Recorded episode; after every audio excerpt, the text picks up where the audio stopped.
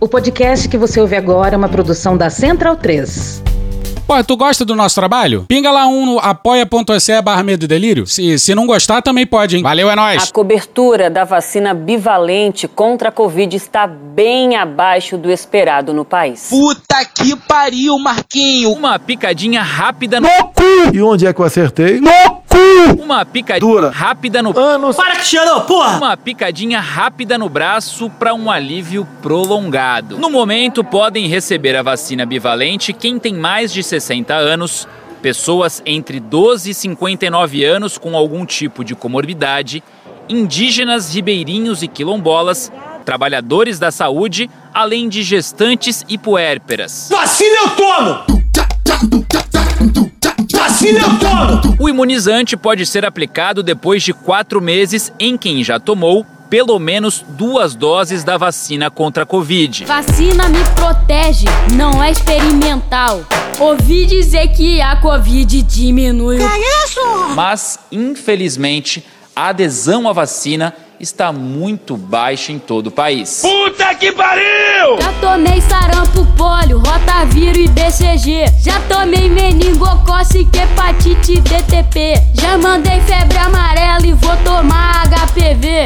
E tu com essa frescura, que que houve com você? Apenas 12% dos 63 milhões de brasileiros aptos a se vacinar procuraram os postos de saúde desde que a bivalente começou a ser aplicada no fim de fevereiro. Caralho! A campanha nacional de vacinação contra a gripe começou nesta segunda-feira, março, em todo o país. O imunizante protege contra três tipos de influenza, reduzindo o risco de quadros graves da doença. O Ministério da Saúde espera vacinar pelo menos 90 90% do público-alvo. A campanha vai até 31 de maio e não há restrição para a aplicação da vacina da gripe junto com a bivalente da Covid-19. Pode ser de Uber táxi até Camburão, mas me leva lá no posto de vacinação. Não aguento mais, só assim vai terminar. Então me leva no posto pra eu me vacinar.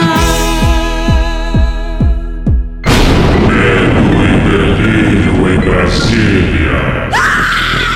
Veja, vocês percebem a loucura? Legal. Olá, bem-vindos ao Medo e Delírio em Brasília com as últimas notícias do que restou do Brasil. Bom dia, boa tarde, boa noite. Por enquanto. Eu sou o Cristiano Botafogo. Cristiano, seu lixo. Cristiano, seu lixo. Cristiano, seu lixo. Cristiano, seu lixo. E Cristiano. Nojento. E o Medo e Delírio em Brasília. Porra, seu Medo e Delírio em Brasília, porra. É escrito por Pedro Daltro. Um abraço, Daltro. Pedro Daltro. Pedro Daltro. Esse é o episódio dias 94 a 99. Ah, é? Foda-se. Bora passar pano? Não. Então bora passar um pouquinho menos de raiva? Bora. Bora. Bora! Bora! 100 dias e um arcabouço. Uh! No calabouço! Não me aforba. Na cobra! Puxa daí, D2. Adivinha, doutor, quem está de volta na praça? Ah, não. Estamos de volta naquela ilusão gostosa de que essa semana vai ter três episódios. O auto-engano é o substrato da saúde mental. Mas isso é, é enganar. Completam-se nessa segunda os primeiros 100 dias do governo Lula. Daí. E nesses 100 dias, o que mais importa é o fato de que no oitavo dia uma horda de bolsonaristas Não sim. tenho nada a ver com isso. Claro que tem. Não é eu autorizo, não. É o que eu posso fazer pela minha pátria. Destruiu. As sedes dos três poderes do Brasil. E o Brasil só tem três. Brasil! E com a ajuda do nosso brioso exército brasileiro. Quando eu olhei pra trás, tinha uma linha de choque do exército montada com blindados e por interessante que parecesse, eles não estavam voltados para acampamento. Eles estavam voltados para PM. Que maravilha. Então digamos que no mínimo não é um marco de 100 dias Ou qualquer. seja, vocês percebem a loucura que está tomando conta desse país? Loucura. Ou seja, vocês percebem a país que está tomando conta desse loucura? E ainda assim o Múcio continua ministro. Não pode. Claro que não pode. Tá errado isso aí, Luiz Inácio. Tem algo errado, né? A gente critica com tranquilidade. tranquilidade. tranquilidade nos termos da lei. Mas muito também foi feito e não é coisa pouca, não, hein? E quem fala isso é o criador do termo petralha, o Reinaldo Azevedo. mentira. Vai pra cadeia. É Não, pô, na boa. comeram cocô? Hoje não. Um O recadinho. Qual? A resposta é não. Mas você escreveu isso na imprensa. Andaram tomando muito daquele remedinho do general Helena? Agora ele claramente tá exagerando. É. Cagão! Produção, Desculpa tira, a corta, expressão. corta, produção. Burro! Caralho, que grosso. Depois diz que eu sou grosso. Não, você certamente é. Eu sou grosso, concordo contigo. É o mínimo, né? Mas bora lá pro Reinaldo Azevedo no dia 6 na Folha. Na segunda, dia 10, o governo Lula faz 100 dias. Operou um retorno para o futuro. Foi preciso reconstruir o Bolsa Família, Vamos continuar com o Bolsa Família e ponto final. o diálogo com a China, Eu falei a palavra China hoje, mano? Não falei. a política ambiental, Atrapalha o desenvolvimento. as relações exteriores. Isso faz de nós um par internacional, então que sejamos esse par. É pouco, tudo coisa velha. Não tem o contra-argumento para o que nem errado consegue ser. Como na conhecida piada, é impossível jogar xadrez com um pombo. Olha, dá pra criticar com tranquilidade em algumas áreas. Mas é inegável que, pelo menos até aqui, muita coisa já foi feita depois desses quatro anos de governo militar de Bolsonaro. E com um 8 de janeiro no meio, hein? Não tem nada a ver com isso. A boca, meu irmão. Cara, volta! Tem muito o que melhorar? Não tem. Claro que tem, pô. Pra caralho! Mas é sempre bom lembrar que não é fácil governar um país que é terra arrasada pra qualquer direção em que se olhe. É difícil. Lula venceu um golpe de Estado, pôs fim ao genocídio Yanomami e apresentou uma proposta de marco fiscal que até Roberto Campos Neto se vê obrigado a elogiar. Porra, Cristiano, aí não, hein? Embora continue a cavalgar o Pégaso dos juros para o delírio poético de maus liberais do século passado. Ai, você- é que eu sou liberal. Você não é liberal nada, você é um reacionário que detesta povo e que detesta pobre. Caralho, o maluco é brabo. Já li muitas vezes, metáfora compreensível, que o tal arcabouço é uma tentativa de agradar a gregos e troianos. Vamos de Homero, não eram diferentes nem na religião. Trata-se de contemplar, evocando o poeta e crítico José Paulo Paz, gregos e baianos. A Bahia é melhor em tudo, Cristiano. Afinal, a civilidade política tem uma dívida de gratidão com esses últimos. Pouco importa o estado de origem. Os reais e os simbólicos salvaram a democracia. São 100 dias de volta ao século XXI, com todos os seus sortilégios. Todos os sortilégios. E com os baianos no orçamento. Pra fúria dos gregos, hora de ajeitar as antenas. Pois bem, a marca dos 100 dias vem acompanhada do arcabouço fiscal. E o Campos Neto elogiou. Problema, direção. Abre aspas pra ele no UOL no dia 5. Nossa avaliação é super positiva. Reconhecemos o esforço do governo. Alguma coisa tá fora da hora. Isso aí tá parecendo os.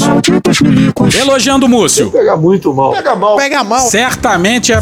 E o presidente do Banco Central disse isso num evento do Bradesco. Ele saiu comentando loucamente sobre uma porrada de assunto. Puxa daí, Renanzinho. Brasil bagunça. O cara adora um evento. Ele vai pra Londres participar de um evento do LEAD. LEAD do. Teu cu! Não, porra, LEAD do. Calça apertada. Calcinha apertada. Calcinha apertada. Calça apertada. Calcinha apertada. Mas antes de falar do arcabouço, é importante a gente parar um pouco e olhar em volta. Eu não sou obrigado. É, não é, só uma sugestão. Bora pro Antônio Martins no Outras Palavras, no dia 6. O investimento público despencou a menos de 2% do PIB. Caralho! O nível mais baixo desde 1947. Caralho! Quase seis vezes menor do que foi há quatro décadas. Caralho, cuzão. Assim o Brasil só anda de lado. Porra. Leia o artigo Onde Haddad Errou, de Antônio Martins, ou outras palavras. Lá tem um gráfico mostrando onde o investimento público despencou de maneira vertiginosa nas últimas décadas. É a receita da desgraça. É desgraça atrás de desgraça, é merda atrás de merda. É como se o paciente estivesse respirando por aparelhos e a solução fosse fornecer cada vez menos oxigênio. Podemos até viver sem oxigênio, mas jamais sem liberdade. O sonho do Paulo Guedes era tirar o aparelho da tomada, porque era um paciente que estava custando demais. E ele precisa saber se curar sozinho. Deixa o cara se fuder, pô. Volta pro Antônio Martins no Outras Palavras. A educação das maiorias está destroçada. Com o país ocupando sempre os últimos lugares em testes internacionais como o PISA, 54 entre 80 países, ou ainda pior segundo outros critérios. O SUS é subfinanciado desde que instituído. Os esforços heróicos de seus trabalhadores são insuficientes para assegurar que a população tenha acesso adequado, por exemplo, a consultas e exames. Pois bem, é isso que a gente tem para hoje. Infelizmente. Então, como lidar com isso aí? Não sei. Não sei. Não sei. A gente não sabe. Sabem sim. Sabem sim. A gente só sabe que não sabe nada, né? Eles não querem saber. O lance é que faltou pro Lula seguir os ensinamentos do Tiaguinho. Ousadia e alegria! Alegria! No edifício teórico do neoliberalismo, um dos conceitos mais fundamentais é de uma estranha disciplina fiscal. Tal como as famílias ou as empresas, os estados deveriam equilibrar receitas e despesas, evitando as dívidas excessivas. Nesse ambiente saudável aos investimentos, Prossegue a narrativa. a produção deslancharia. Toda a proposta de arcabouço fiscal lançada pelo Ministério da Fazenda em 30 de março apoia-se nessa fábula, como esse texto demonstrará. Deu errado! Desde 1988, a hegemonia das ideias neoliberais impôs travas crescentes ao investimento público, todas com nomes respeitáveis. Regra de ouro, Lei de Responsabilidade Fiscal de 2000 e, finalmente, a mais draconiana e esdrúxula de todas, a Emenda Constitucional 95 do Teto de Gastos, que congelou por 20 anos, em 2016, os gastos sociais. E aí, o que, que aconteceu? Uma porrada de superávit. Grandes merdas. Até 2016 era quase sempre superávit. Aí meteram um teto de gastos. Ao longo desse século, eles repetiram-se em 14 dos 22 anos. Olha só! A série interrompeu-se apenas no período a partir de 2015, marcado pela crise política, e em 2020, pelos gastos extraordinários da pandemia. Retornou no ano passado, mesmo em meio à enxurrada de compra de votos de Bolsonaro. Repara só, o superávit seria a grande panaceia dos nossos problemas. Porra, a gente já conseguiu vários e não adiantou muito, né? E o Antônio Martins explica bem como não adianta nada o superávit no orçamento da União se os mais ricos não pagarem a sua parte. O déficit real não vem do orçamento da União. O texto é muito didático, vale a leitura. Leia. Chega! A participação brasileira no PIB mundial, que chegou a 4,4% em 1980, despencou para 2,5% em 2021. A revista Economist notou em 2022 que nenhum outro país como o Brasil viu a indústria desaparecer tão rápido. A industrialização é o caminho para o desenvolvimento econômico, né? mas existe um passo a passo. Ela começa com a parte low-tech, de baixa tecnologia, toalha, pano, sapato e tal. Depois ele vai para medium-tech, high-tech e serviços empresariais sofisticados, né? que são indústrias de média, média tecnologia alta e serviço empresarial. Ah, Então é normal que a partir dos 15 mil dólares todos os países se desindustrializem. O Brasil não, ele começou a se desindustrializar com 10 mil dólares. Alguns outros países africanos e da Ásia também. Isso é gravíssimo, porque isso mostra que a gente parou nessa subida, nessa escada tecnológica e a gente está regredindo, a gente está caindo nessa escada. Né? É uma merda. Puta, mas isso é uma merda. E precisamos falar da. Terrível crise da dívida brasileira que vai te pegar e arrancar suas tripas! Porra. Não é conveniente adotar diante da dívida pública e dos juros uma postura moralista. Todos os estados modernos endividam-se e pagam juros. Todos, sem exceção. dia a todos. Além disso, a dívida do Estado brasileiro equivale a 75% do PIB, bem abaixo dos 224% do Japão, 155% da Itália, 135% de Portugal, 128% dos Estados Unidos e 125% da França, por exemplo. Meu Deus! Corram para as montanhas, porque a dívida brasileira é de 73,5%! Diz aí, André Lara Rezende. Esse terrorismo é feito permanentemente, o risco fiscal. A dívida, a relação dívida-PIB brasileira, como, com o, resu- o resultado do ano passado, que tá- depois de toda essa coisa, foi um superávit primário de 1,3%. A dívida-PIB, a relação dívida-PIB caiu para 73%. Está tá se dizendo há, há anos que vai dizer que tam, vamos bater em 100%, 90%, caiu para 73%. É o nível mais baixo dos últimos anos. Eu Acho que a- é o mais baixo dos, seis- dos últimos seis ou sete anos. Mas o que se questiona é se é sustentável, né? Será mesmo? Pô, Peraí, peraí, Juliano, eu sus- me explica por que, que não é sustentável. Calma, vocês estão de cabeça quente. E- e- a razão- Muito bem, vamos voltar. Então, sim, isso o que quer dizer risco fiscal? Risco de sustentabilidade? A dívida, segundo. É o quê? Eu não entendi o que ele falou. Jeffrey Sachs, com quem nós tivemos um, um- uma, um- um- uma, um- um- uma, um- uma, um- uma, um- uma, um- uma reunião ontem, já de- desse, desse comitê de progressão estratégico do BNDES para discutir programas de investimento de longo prazo, repetiu o que tinha me dito ao- no início, no início de mês, num jantar no Rio de Janeiro. só você fazer cocô. Se você olha as contas brasileiras, os números brasileiros, e diz que no país qual é, esse país é um país altamente, perfeitamente bem, é, com economia em ordem. Há um endividamento, relação dívida-PIB, em se ter- em ter- perde 70%, é, to- é muito inferior à de qualquer dos países desenvolvidos. Toda em moeda nacional? Eu vou, vou chegar lá. Muito inferior a to- todos os países desenvolvidos. É em linha com o dos países de desenvolvimento, sendo que os dos países de desenvolvimento, o ba- a, a dívida brasileira é integralmente em moeda nacional. É, a nossa é acima da média dos emergentes, né? Um pouquinho acima, os emergentes são 50, 60, nós estamos em 70. Nós somos um país maior com. com- Depois eu vou entrar sobre isso. A dí- Quanto mais, mais sofisticado é o mercado financeiro, maior deve ser a dívida, a dívida interna. Por quê? A dívida interna é o ativo sem risco do sistema financeiro. Então ela tem que ter uma certa proporção, ela é muito mais coerente seria medir a proporção de dívida com ativos financeiros privados. Perfeito? Inclusive, porque a dívida pública é uma dívida do governo, a dívida financeira, e é um ativo do setor privado. As pessoas esquecem isso. Quando Se, se o governo fosse superavitário e reduzisse a dívida, a dívida interna para zero, o setor privado se reduziria o valor, perderia 70% do PIB em termos de riqueza financeira. Faz sentido isso? Se ela liquidasse toda a dívida do Dívida Estado que Nacional. né? liquidasse a dívida. Então, mas vamos voltar ao, ao ponto nós- que eu estava dizendo. Então vamos, vamos esquecer isso, que é, um, com- que é o- o- outro conceito. Portanto, a, a situação fiscal brasileira é muito razoável, feita, é muito razoável. O Brasil tem, há- nos, ú- nos últimos anos, durante a pandemia, só- sempre teve, no século XXI, em quase todos os anos, com algumas exceções, superávit primário. Feito. Eh, Depois teve alguns anos que teve, que teve déficit primário e depois voltou, e o ano passado voltou a ter superávit primário. 1,3% do PIB, perfeito? Então a situação fiscal brasileira é sustentável. Como é que se pode dizer que é um risco fiscal, uma ameaça fiscal? Quem são esses terroristas? Terroristas e vândalos. Só terrorista! Terrorista mesmo. Calma, por favor! Pra quem não sabe, André Lara Rezende é um dos responsáveis pela criação do Plano Real. E o que ele fala bate com o que o Stiglitz, o prêmio Nobel de Economia, falou. Prêmio Nobel! E com o que disse também a economista indiana Jayati Ghosh. Here is a country that looks actually hugely comfortable from the point of view of being able to ward off external threats. You don't have a large external debt. In fact, you have barely any external debt. You have very large reserves. Ah, You have relatively low inflation. And you have a relatively low public debt to GDP ratio. You're in the bottom half of countries in terms of the public debt to GDP ratio. Yet you say, oh my goodness, we have to have a primary budget surplus. Então, pô, certamente não é o caso de que criticar o arcabouço é cloroquina política. E a imprensa também tem um papel nisso. Tentar mudar a opinião, des- mudar aquilo que todo mundo sabe, que é isso. Todo mundo sabe que a inflação é porque o governo gasta muito. Tentar mudar isso com fatos e lógica é impossível. Então, primeiro que as pessoas não prestam atenção e repetem sem parar isso. Então, mas não é verdade, não é verdade. Agora, se não se parar e pensar e ficar repetindo, especialmente vocês, que são a mídia que tem impacto, que tem importância, e ficarem repetindo esses, por isso que eu falo de dogma, esses mantras, mantras, para para pensar, não fica repetindo. Por que, que a, a mídia hoje só ouve é, economista do mercado financeiro? Não só houve, mas em maioria sim, né? É, é inacreditável. Antigamente você ouvia o professor, o, o, o Dias, o, o- o- o que foi. Hoje em dia é o, é o- é o economista-chefe da gestora tal, da gestora X, da XCPZ, da XTWP.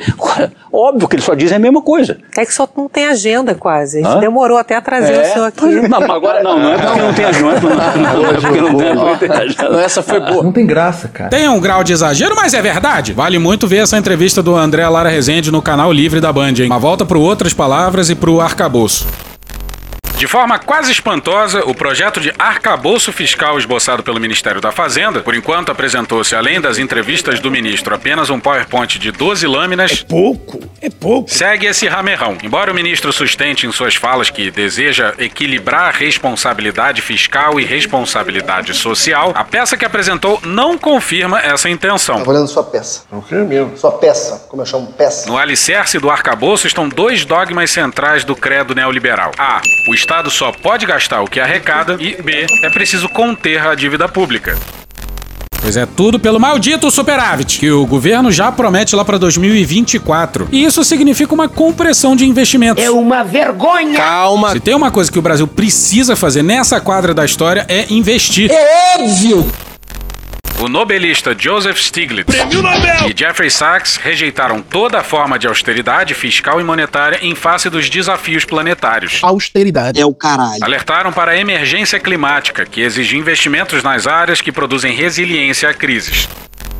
Alguém discorda disso? Alguém acha que a crise ambiental não demanda investimentos bizarros? Com alguém diferente do Constantino ou do Eduardo Bolsonaro? Aquecimento global, mais uma histeria dessas aí que a turma adora. E a gente vem aqui mostrar um pouquinho, né, que aquecimento global que é esse. I'm a little bit nervous. Aí, o André Lara Rezende lá atrás tinha mencionado um evento do BNDES, que vai aparecer nesse artigo agora do André Roncaglia, no dia 23 de março na Folha. Mariana Mazzucato e Jayati Ghosh defenderam investimentos em capacidades estatais, tecnologias verdes e inclusão social. A mensagem do evento foi clara. Ao priorizar o déficit das infraestruturas física e social, o impasse em torno da sustentabilidade da dívida pública deixa de se assentar apenas no controle de gastos, como querem os órfãos do teto de gastos, e ganha um propósito civilizatório, como prevê a Constituição Federal de 1988. Bradamos por imposição de sua honra. Agora, é fácil fazer isso? Não. Não. Mas é o único caminho, porra. Repetir a mesma loucura pra sempre não parece lá uma boa ideia, né? Eu não tô doido, não. E, pelo que parece, o novo arcabouço fiscal é melhor, mas se comparando à desgraça que era o teto de gastos. Grande merda. Bora pra artigo do André Cardoso, da Juliane Furno, do Luiz Fernandes, da Iriana Cadói e do Pedro Faria no Brasil de Fato no dia 5. Caso tomemos como ponto de referência o crescimento real das despesas nos governos Lula, Dilma I e até mesmo nos governos FHC, o novo regime fiscal se distanciará em muito do padrão de gastos que erigiu um ainda tímido estado de bem-estar social no Brasil, com ampliação do acesso ao ensino superior, aos programas sociais focalizados, à seguridade social, ao aumento sistemático do salário mínimo e que nos logrou uma elevada taxa de investimento público. Pois é, mas se alguém se surpreendeu com o plano do Haddad. Tu tava fora do Brasil, irmão? Volta pro Roncalha. Defender o ativo de 60 milhões de votos conquistados implica oferecer ao país uma aspiração de longo prazo. Caso contrário, a queda da confiança na sua agenda de governo fragilizará sua base de apoio, sacrificando a reconstrução da economia em bases sustentáveis e com empregos de qualidade. Superar a armadilha de curto prazo imposta pelo pessimismo fiscalista é a única maneira de ampliar as possibilidades econômicas do nosso povo.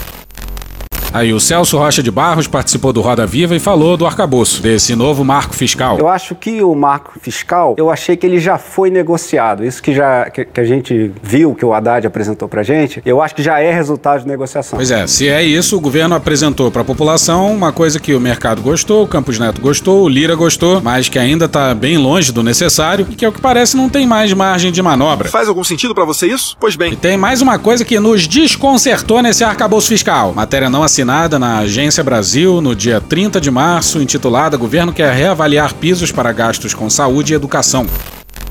Atrelados à arrecadação, os gastos mínimos com saúde e educação, determinados pela Constituição, serão reavaliados, disse nessa quinta-feira, dia 30, o secretário do Tesouro Nacional, Rogério Seron. Vai dar merda, vai dar merda. Em entrevista para explicar o novo arcabouço fiscal, Seron destacou que eventuais mudanças ocorreriam por meio de emendas constitucionais e valeriam a partir de 2025. Abre aspas, entendemos que há critérios que podem ser melhores que a mera indexação em relação às receitas. Fecha aspas, disse Seron. Na semana passada, o ministro da Fazenda, Fernando Haddad, havia afirmado que o novo arcabouço fiscal traria uma regra de transição para repor as perdas com educação e saúde após a aprovação do teto de gastos. Essa transição ocorreria por lei complementar, mas Seron afirmou a disposição do governo em revisar as regras estabelecidas na Constituição.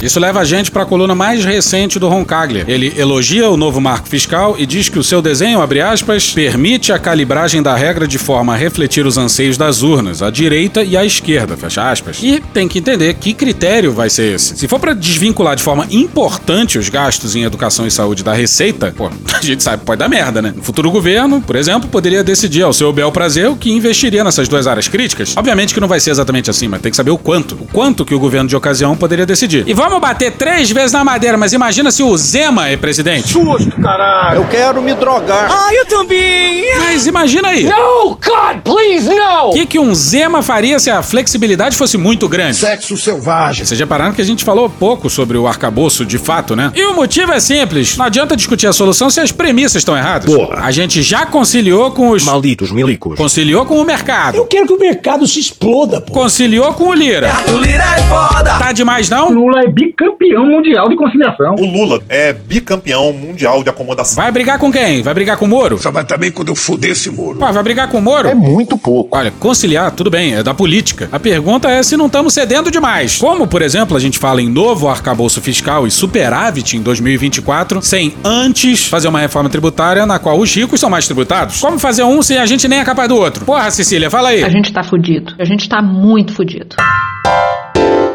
Ô, cara! Ô, cara! Ô, cara! Aí esses 100 dias se completaram com Bolsonaro depondo na PF. Prato feito, o famoso PF. Duas letras, PF. É Polícia Federal. E como ele mentiu ao longo de três horas de depoimento, hein? Eles mentem, mentem na cara dura, mentem sem ter vergonha de mentir. Bolsonaro insiste que só soube das joias em dezembro de 2022, o que é mentira. É mentira dele! Já que o Palácio soube disso no dia seguinte à apreensão, e tem ofícios que mostram isso. Temos provas. Eu tenho provas materiais disso. Né, disse-me disse informação de bastidor não. E ainda contraria a versão versão do Almirante, que diz que Bolsonaro teria sim sido informado do problema em Guarulhos, o que explicaria o ofício do Palácio. Bruno Tavares, no G1, no dia 5.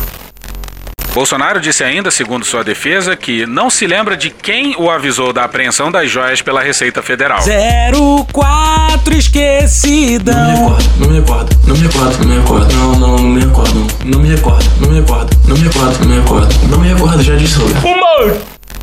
Tal filho, tal pai. Prefiro morrer tossindo que morrer transando. Gênio. O ex-presidente disse que a todo momento buscou verificar a regularidade dos procedimentos. pega aí. pega aí. As normas aplicadas a esse caso, que tinham a finalidade, segundo ele, de evitar o que classificou de um vexame diplomático com a Arábia Saudita. Eu tenho vergonha.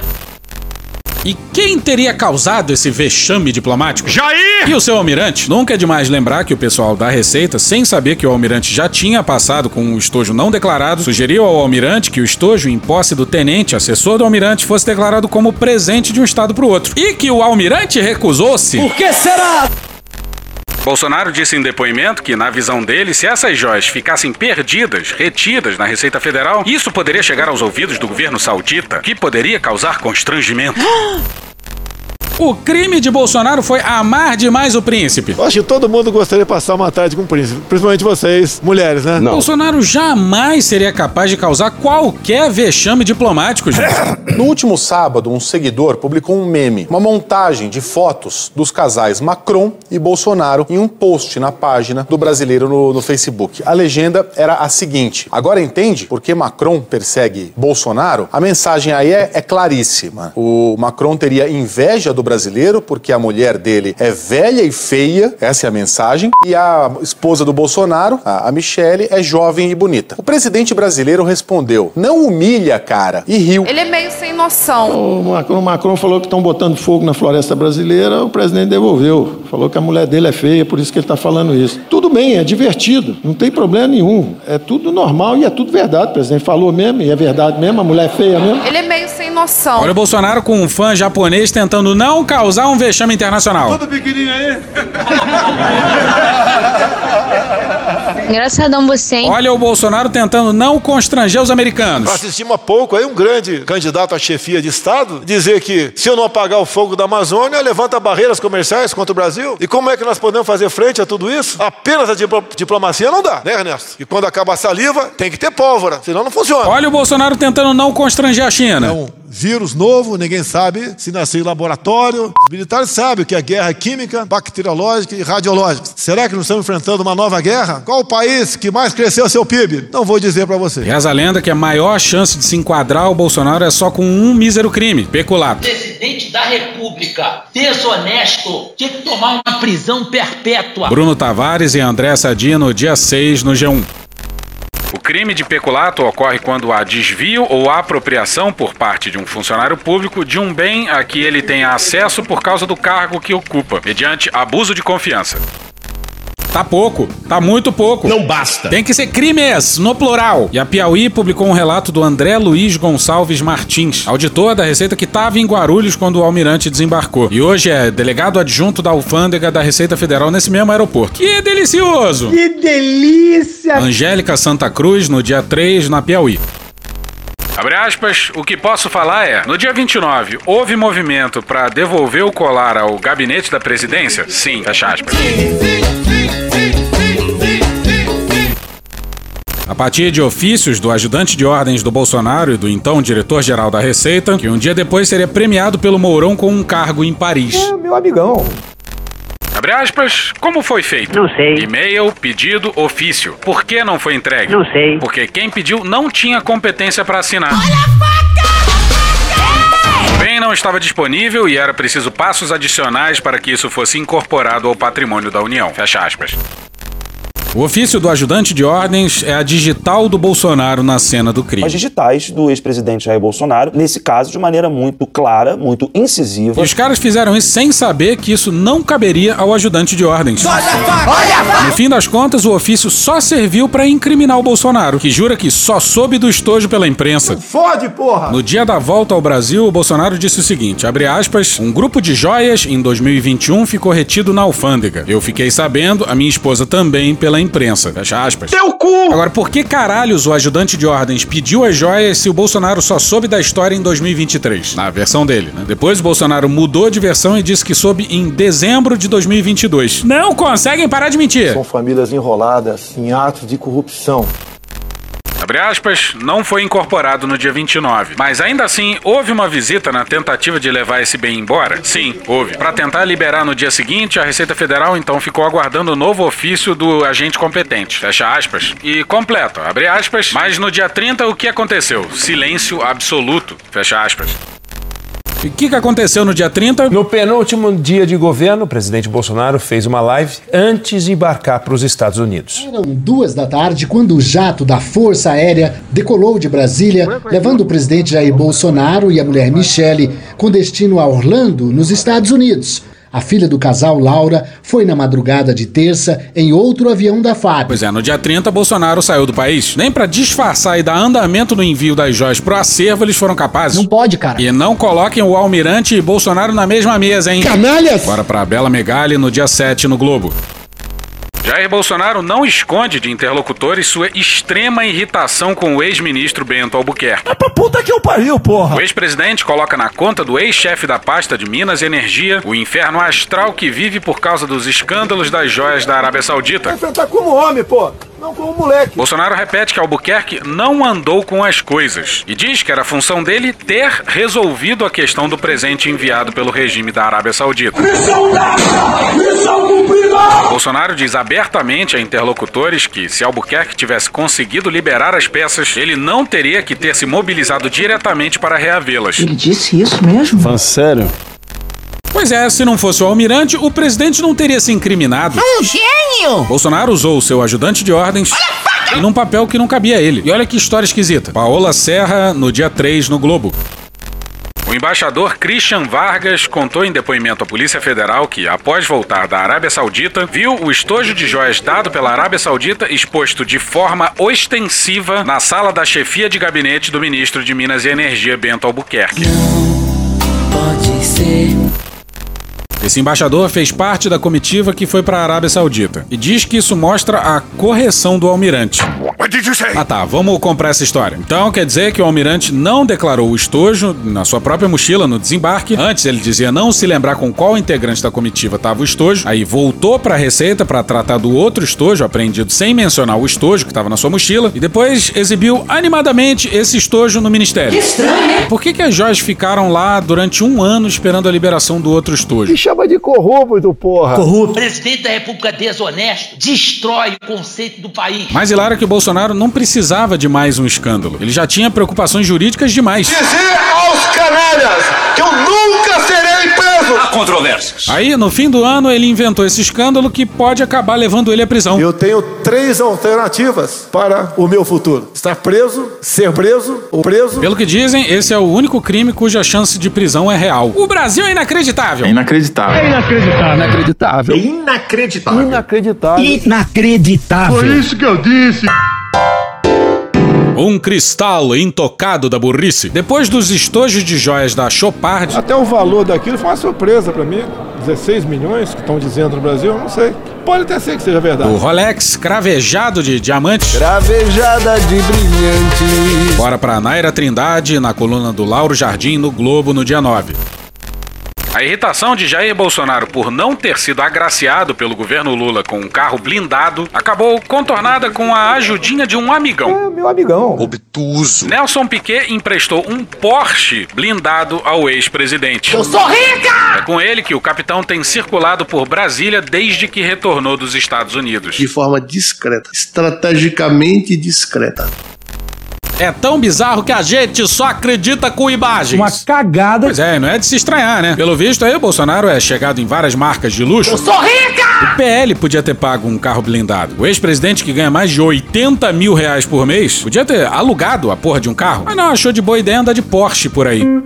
O problema, sabe qual é o problema? É que o carro blindado nacional não, não dá pra confiar. A minha frota, por exemplo, trouxe Bruxelas, que é a melhor blindagem que tem. Se liga lá pra minha secretária que eu te passo o contato. Porra. E que festa danada. Uma festa danada. É o escritório do Bolsonaro dentro do escritório do PL, hein? De novo ela, Naira Trindade, na coluna do Lauro Jardim, no Globo, no dia 9. O escritório bancado pelo PL para abrigar Jair Bolsonaro como presidente de honra do partido tem 34 funcionários. 69! Não, 34, porra! Enquanto isso, o próprio PL mantém uma carteira de 26 empregados. Uma festa danada.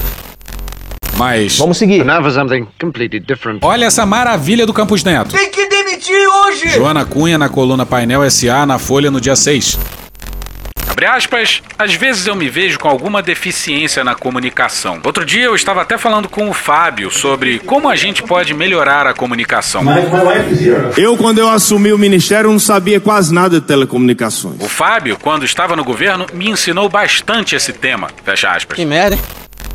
Fábio Faria, ex-ministro de comunicações do Bolsonaro. BC não era independente? Porque o presidente do BC, que tem uma equipe no BNDS dedicada à comunicação, pegava conselho com um ministro do governo Bolsonaro. Vai ver, ele fazia parte do ministério. Pois é, na verdade ele fazia até parte do grupo de zap de ministros em pleno janeiro de 2023. Com tudo isso acontecendo, o cara vai citar a porra do Fábio Faria. E que se foda que o Fábio Faria agora é diretor de relações institucionais do BTG, onde o Campos Neto disse isso. No mínimo, não pega bem o presidente do independente BC pegar dicas do que quer que seja com o ministro do governo. Não, não é de ponta. É uma indiscrição brutal. É, presidente, eu queria retomar um dos tempos. O senhor disse que vai tratar de todos os temas. Acho que um tema importante para esclarecer se o senhor de fato votou usando a camisa do Brasil no dia da eleição. Como que o senhor tomou a decisão, se foi verdade isso, de votar com essa camisa do Brasil? Olha, o voto eu acho que é um, é um, é um ato privado. Eu não quero me alongar muito, eu já acho que tentei aqui diferenciar o que, que é a vida privada, o que, que é a vida pública. Seu Rolando Lero! E eu acho que o que é importante é a gente pensar nas coisas que foram feitas no Banco Central e como é autuê com Tá autonomia. Acabou, acabou, acabou. Já está desvirtuando já. E olha que maravilha também a nova linha de defesa do Anderson Torres para justificar a minuta. Rafael Moraes Moura, na coluna da Malu Gaspar, no dia 10 no Globo. Abre aspas, a simples leitura do teor da minuta já indica o absurdo quanto ao local, quanto ao meio, quanto à forma, quanto ao objeto e quanto aos pressupostos constitucionais do estado de defesa. Absolutamente nada faz sentido.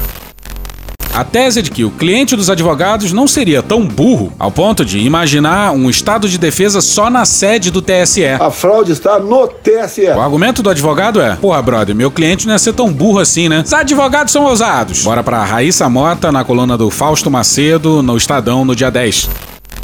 O documento afirma que, desde que foi preso, o ex-ministro entrou em estado de tristeza profunda. Que tristeza. Chora constantemente. Mal se alimenta. É pra comer. Já perdeu 12 quilos. Você reparou que nos países comunistas, geralmente o chefe é gordo? Estamos consternados com a situação do Anderson Torres. Fecha aí, side. Vai chorar, é, vai chorar, é. Chore na minha. Oi. Ai. Chore na minha. Oi. Ai. Chore na minha. Oi. Ai. Chore. Só, só, só, só, chore na minha. E hoje a gente fica por aqui. Esse episódio, os áudios de Jornal Nacional, Flow, UOL, Os Donos da Bola, Leandro Rassum, Casimiro, SBT News, Choque de Cultura, Gil Brother, Hermes Renato, Galãs Feios, Samer Bonfim, Maria Rita, Xadrez Verbal, Não Inviabilize, Porta dos Fundos, Estúdio CBN, Petit Jornal, Professor Pasquale, Carla Bora, SBT, A Praça é Nossa, Planet Ramp, De Noite, Orquestra Brasileira de Música Jamaicana, Estadão, CNN Brasil, Gal Costa, TV Câmara Distrital, Jorge Benjor, Inteligência Limitada, Foro de Teresina, Rádio Band News, News FM, Jornalismo TV Cultura, Metrópolis, Amada Foca, Pesadelo na Cozinha, Rede Globo, Léo Stronda, Meteoro Brasil, Caetano Veloso, Molejo, Midcast, Gaveta, Tim Maia, Ângelo Silva, Poder 360, Rádio Gaíba, Tiaguinho, Globo News, Beatles, Samuel Mariano, Nosferato Sound Effects, Paulo Gala, Instituto de Economia da Unicamp, Cara Tapa, Cine Trash, TV Brasil, Band de Jornalismo, Thiago Rodrigo, Diogo Defante, Felipe Noronha, Afro Drumming, O Assunto, Desmascarando, Comédia MTV, Roda Viva, TV Câmara, Jones Manuel, Greg News, Jovem Pan, C-SPAN, TV 247, The Office, Brasil Urgente, Franciel Cruz, Cecílio Oliveira, Canal Meio, Bonitinha Mais Ordinária, Dom e Juan, SBT News, AFP Português, Side Bamba, Zorra Total, Gilberto Gil, Intercept Brasil, Pica-Pau, Tiquititas, Cartoon Network, Magari Lorde, Pedro Pedreira, Podcast Ilustríssima, Marco Antônio Vila, Zé Cabaleiro, TV Justiça, Podcast Benjamin Múcio, Joe Pass, Tati Quebra Barraco, Monte Python, Farid, Desmentindo Bolsonaro, Keila Melman, Escolinha do Professor Raimundo, New York Times e Bahia Cast. Thank you! Se quiser e puder, pinga um lá pra gente no PicPay PicPay ou no apoia.se barra medo e delírio. Porra, doação é o caralho, porra. Não tem nem dinheiro pra me comprar um jogo de videogame, morou, cara? Assina o nosso feed no seu agregador de podcast favorito e dá uma olhada nas nossas redes sociais. E também no loja.medoedelirioembrasilha.com.br. Eu sou Cristiano Botafogo, o Medo e Delírio em Brasília é escrito por Pedro Daltro e um grande abraço. Bora passar pano? Não. Mas bora passar menos raiva? Bora. Me permite uma parte? Não lhe dou a parte. Houve nessa reunião um momento em que uma das empresas veio alegar termos de uso. E eu deixei claro e mais uma vez registro que os termos de uso não se sobrepõem à Constituição, não se sobrepõem à lei e os termos de uso não são maiores do que a vida das crianças e do- dos adolescentes brasileiros. Então nós estamos também numa fronteira em que oportunistas vão ensaiar o argumento falso de que nós estamos tentando de algum modo limitar a chamada liberdade de expressão. Liberdade de expressão não existe para veicular imagens como estão veiculando nesse momento de adolescentes mutilados. Eu estou falando nesse momento literalmente. Se a doutora Estela abrir o celular dela, as senhoras e os senhores vão olhar. Não existe liberdade de expressão para quem está difundindo pânico e fazendo ameaça contra a escola. Não existe liberdade de expressão para quem quer matar cri- as crianças nas escolas. E, portanto, não há termo de uso que consiga juridicamente servir de escudo para quem quer se comportar de modo irresponsável. Acabou? Acabou! Beijinho, sigamos com muito amor e poesia. Todo mundo que pode vacinar, vacinando, hein, porra. Vacina eu tomo! Vacina eu tomo! Vacina eu tomo! Pá! Pega numa bunda! Pá! Pega na outra! Duas! Pá! Pá! Duas! Pá! Pá! Duas! Pá! Pá! Duas! E pode ser da China! Pá! Pá! Pá! Pá! E pode ser da China! Mas vai beber a vacina! Bebe o Bruno! Bebe o bebe o Bruno! Bebe! Não quero nem saber! Não vai no braço e no bumbum, não. Não vai beber a vacina. Não vai no braço e no bumbum, não. A gente bebe a vacina. Tem que ser obrigatório pro mundo inteiro. Vacina é eu tomo! Tem que ser obrigatório pro mundo inteiro. Não quero nem saber! Ih, que isso? Zé Gotinha! Vacina eu tomo! Meu nome é Zé Gotinha. Olá, meu nome é Zé Gotinha. Vacina, ela salva vidas. Vacina salva vidas. E pode ser da China! E aqueles que têm o entendimento que a vacina não salva a vida, reflete, pensa, leia. É isso que você tem que fazer. Reflete, pensa, leia. É isso que você tem que fazer. Eu tô feliz. Vacina é vida. Eu tô feliz. Vacina é vida. É vida pra todos nós. Vacina é vida. É vida pra todos nós. Então, Tome a vacina! Toma a vacina, gente! Toma a vacina! Então, tome a vacina! Toma a vacina, gente! Toma a vacina! Ô pai, tu bebes qual local, Bavária e Polar? E agora tu com medo de me vacinar? Eu quero a minha Pfizer, é ela que eu vou tomar. Me leva lá no posto, se não chamo tutelar. Pode ser de Uber, táxi até Camburão. Mas me leva lá no assim Então